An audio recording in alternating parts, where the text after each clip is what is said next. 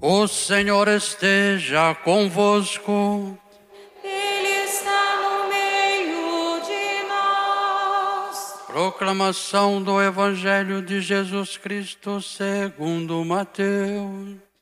Glória a vós, Senhor.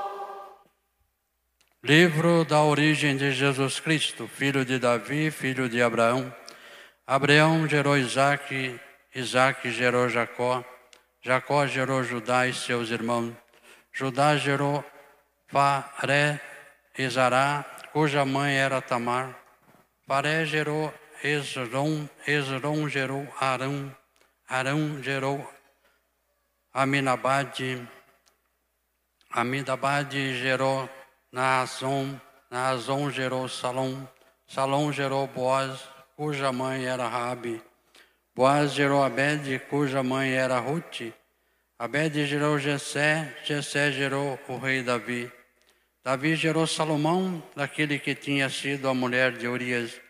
Salomão gerou Roabão, Roabão gerou Abias, Abias gerou Asa, Asa gerou Josafá, Josafá gerou Joarão.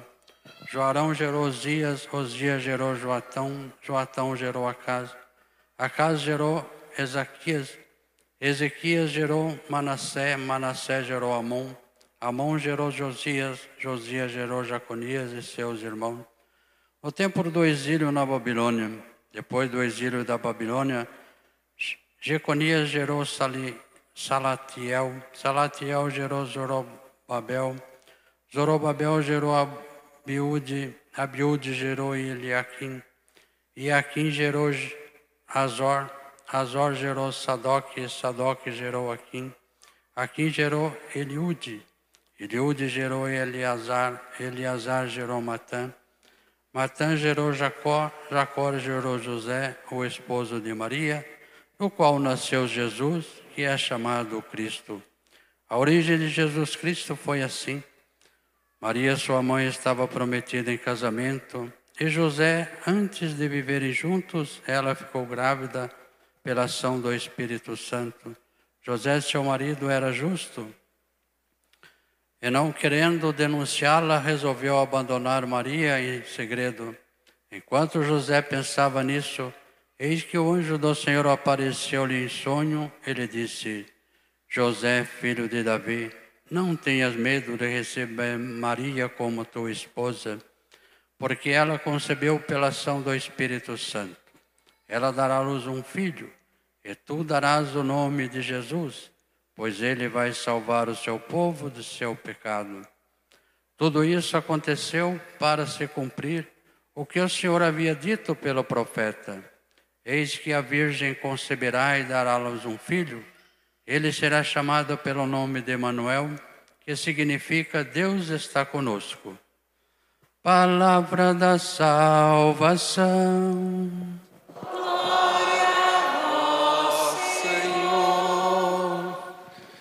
Queridos irmãos e irmãs, celebrando a Natividade de Nossa Senhora, em primeiro lugar, nós podemos dizer que celebramos um dia de muita alegria, a festa das festas, como muitos já disseram. Se não acontecesse esta festa de aniversário, nós não teríamos um punhado de outras festas porque a partir da Virgem Maria nos veio o Deus conosco. Deus visitou o seu povo. A Virgem Maria é a aurora da salvação, como a igreja sempre afirmou dela. Ela é a última estrela da noite, a primeira estrela da manhã. Ela anuncia que o sol vai chegar. Assim aconteceu para a vida da humanidade. Então nós podemos dizer com todas as letras que esta é a festa das festas, pois dá origem a todas as outras festas que, como cristãos, como irmãos e irmãs de Jesus, nós celebramos. E desde quando esta festa é celebrada? Se fala do quinto século Mas muita coisa que a gente tem a partir do quarto, quinto século, na verdade, é uma oficialização de festas que aconteciam lá nos primórdios da igreja, nos inícios da igreja. E isso indica que a igreja sempre teve um grande carinho pela Santa Mãe de Deus, Maria Santíssima. Nós que estamos no Ocidente temos esse enorme carinho por ela e no Oriente a gente fica abismado, admirado em ver como a igreja se apressou em manifestar todo esse carinho pela Santa Mãe de Deus. Haja vista as imagens mais antigas que a gente tem da Virgem Maria, os ícones mais famosos, sempre Maria oferecendo Jesus ao mundo. E é gostoso a gente celebrar o aniversário. É um dia que com certeza marca a história de cada um. Então eu acredito que hoje, a gente celebrando esse aniversário, nós estamos trazendo alegria ao coração da nossa mãe do céu, celebrando a importância dela então na nossa história de fé. E quem é esta mãe do céu? E quem é a família de Jesus? Em primeiro lugar, a gente pode pensar assim, para uma resposta a essa questão. Maria é a cheia de graça. E nós rezamos isso em cada Ave Maria, repetindo as palavras do anjo, nós temos isso presente na nossa espiritualidade, e talvez a gente se esqueça de um detalhe. Que graça nós temos? Nós temos a graça da realização da nossa missão. Quando nós nascemos, Deus nos dá a graça conforme a missão que nós iremos cumprir. E pensem como isso fica bonito para Nossa Senhora. Ela é então a cheia de graça, porque a missão que ela veio cumprir é enorme é de trazer a graça ao mundo inteiro, então Deus acumulou de graças. Certamente por isso nós a chamamos de a Imaculada, porque a sua conceição, a sua concepção foi imaculada. Ela veio com essa graça enorme para trazer a graça para o mundo. A gente diz isso de uma outra forma no dia a dia, a gente diz assim: olha, Deus dá o frio conforme o cobertor. Deus dá a graça conforme a missão. E é uma grande verdade isso. Nós temos forças para cumprir a nossa missão. Em nenhum momento da vida a gente pode desanimar, porque Deus faz tudo para nós, dá tudo que a gente precisa para o cumprimento daquilo que nós estamos realizando como missão. E mais ainda, Deus em tudo coopera, como nos vai dizer São Paulo, Deus em tudo coopera para o bem dos que o amam. Então, tudo na nossa vida foi pensado por Deus? Foi. Tudo na nossa vida é para o nosso bem? É. A gente precisa prestar atenção e ler o todo da nossa vida.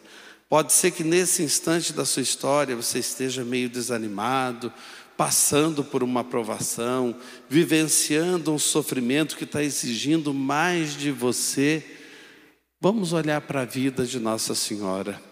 Como é que foi a história de Nossa Senhora?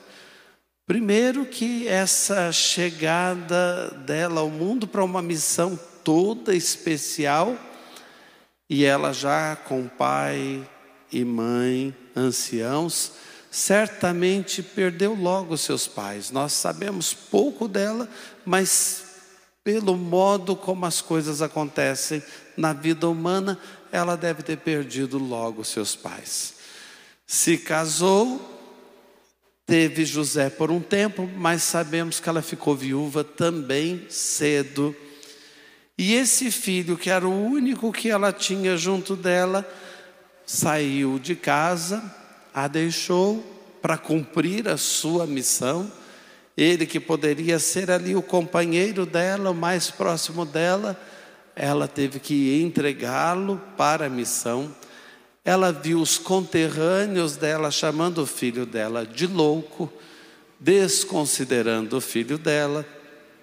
Ela viu as autoridades da época condenando seu filho a um suplício que era o pior que uma pessoa poderia sofrer naquele tempo, a cruz.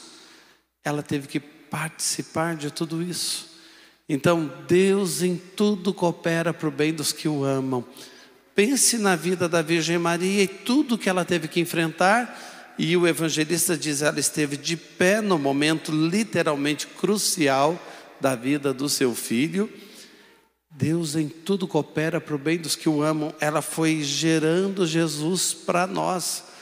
Não só no instante em que ela concebeu, deu à luz Jesus, mas durante toda a vida dela e nesse testemunho de fé, ela vai nos dando, Jesus, vai nos dando esse testemunho do Evangelho.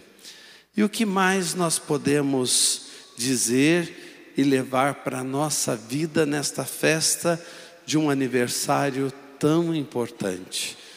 Nós temos uma mãe que o céu nos deu e que presta atenção à nossa vida. São Boaventura diz assim: Deus poderia até ter criado um mundo maior, mas não poderia ter feito uma mãe mais perfeita que a sua mãe. Deus poderia até ter criado um mundo maior, mas não poderia ter criado uma mãe mais perfeita do que aquela que ele criou para si. Uma mãe que presta atenção nos detalhes da nossa vida para ver se está faltando vinho, se está faltando alegria. Uma mãe que intercede e sussurra nos nossos ouvidos, na nossa alma e no nosso coração: façam tudo o que o meu filho disser a vocês. Mas aí alguém pode dizer: mas o senhor está falando de uma história muito especial. Quem sou eu? O Senhor está falando de Jesus e de Nossa Senhora. Quem somos nós diante dessas histórias? Vocês não acharam um pouco estranho o evangelho que nós acabamos de ouvir? Um evangelho cheio de nomes, com uma genealogia grande, nomes dos antepassados de Jesus. Quem eram esses homens e mulheres citados? no meio pessoas santas, pessoas boas, pessoas generosas, mas também pessoas de má fama, de má vida, pessoas que não foram honestas, pessoas que foram violentas, uma mistura do ser humano, de tudo que o ser humano é. Entretanto, de uma genealogia assim, de raízes assim, surgiram pessoas que nos fizeram ver o céu e que nos fazem ver o céu. Então, na sua história, Deus pode e quer fazer muito. Ele em tudo coopera para o seu bem. Todas as peças da sua vida, todos os pontos da sua história se encaixam. Na verdade, eu disse isso tantas vezes esse ano, o plano de Deus para a nossa vida é composto de uma peça só. A gente que reparte acha que algumas coisas não deveriam estar. Tudo faz parte, tudo coopera para o nosso bem. Abrace a sua vida como um todo, como hoje nós celebramos a graça da vida da Virgem Maria. Celebre também a graça de Deus na sua vida. Com tudo que você é, com tudo que você tem, com todos os seus antepassados, com as histórias positivas e negativas a sua história também deve ser uma história da graça acontecendo. Amém.